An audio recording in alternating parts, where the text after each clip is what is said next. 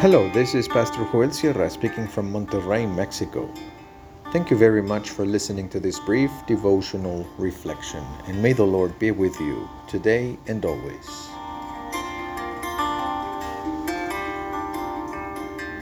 God performs. We read in Psalm 147, verses 10 and 11 in the New International Version. His pleasure is not in the strength of the horse, nor his delight in the legs of the warrior. The Lord delights in those who fear him, who put their hope in his unfailing love.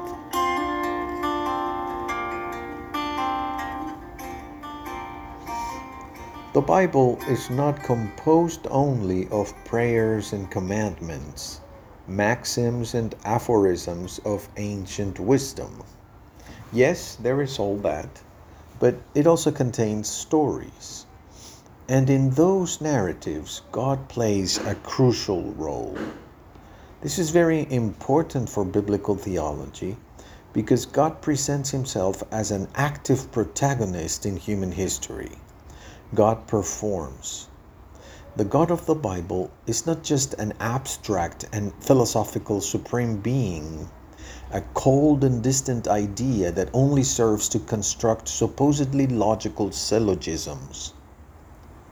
He is not only a universal sovereign whom no one knows in person and whom everyone dreads with terror and not with reverence a celestial tyrant who must always be kept happy. None of that. The God of the Bible cares deeply about God's world, sustains it with His Word and His Spirit, and constantly acts to show His love and grace. From the beginning of Psalm 147, we see verbs to describe God's actions. God rebuilds, gathers, heals hurting hearts, bandages their wounds. God knows all the stars by name. God has infinite wisdom, much more than humans. God raises the humble and sinks the wicked. God judges the character of the human being and is not indifferent to ethical issues. God sustains the life of livestock, animals that humans need and care for, but also the life of crows and magpies, often undesirable for humans. The special feature of this psalm is that it says that God is not impressed with our strength or beauty. If God loves humanity, it is not because we are very good or very intelligent. Quite the opposite. God loves the world and God renews his love every morning. Every day, God falls in love again, not because of our strength, but because of our weaknesses. God does not love us for our health, but for our illness. God is not attracted to our beauty, but to our ugliness. For God is not moved or boasted by our strength, vain ostentation. God has been hurt the most by the human tragedy, a disease begging for compassion. For those who do not know the Bible, however, God reveals His deep wisdom through natural processes. A detail, any detailed look at any phenomenon of nature testifies to the glory of God. The example of the Psalm 147 is the water cycle in winter and spring.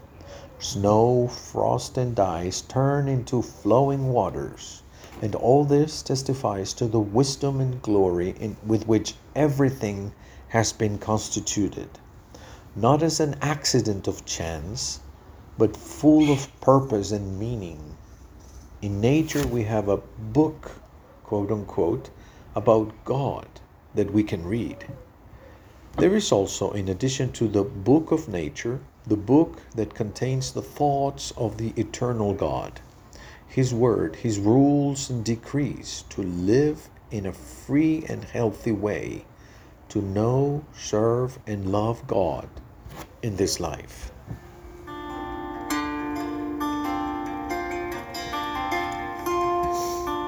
Let's pray. God, help us see what you're doing in the world today. Amen. God has suffered for us for his deep love, and whoever believes in him knows his compassion.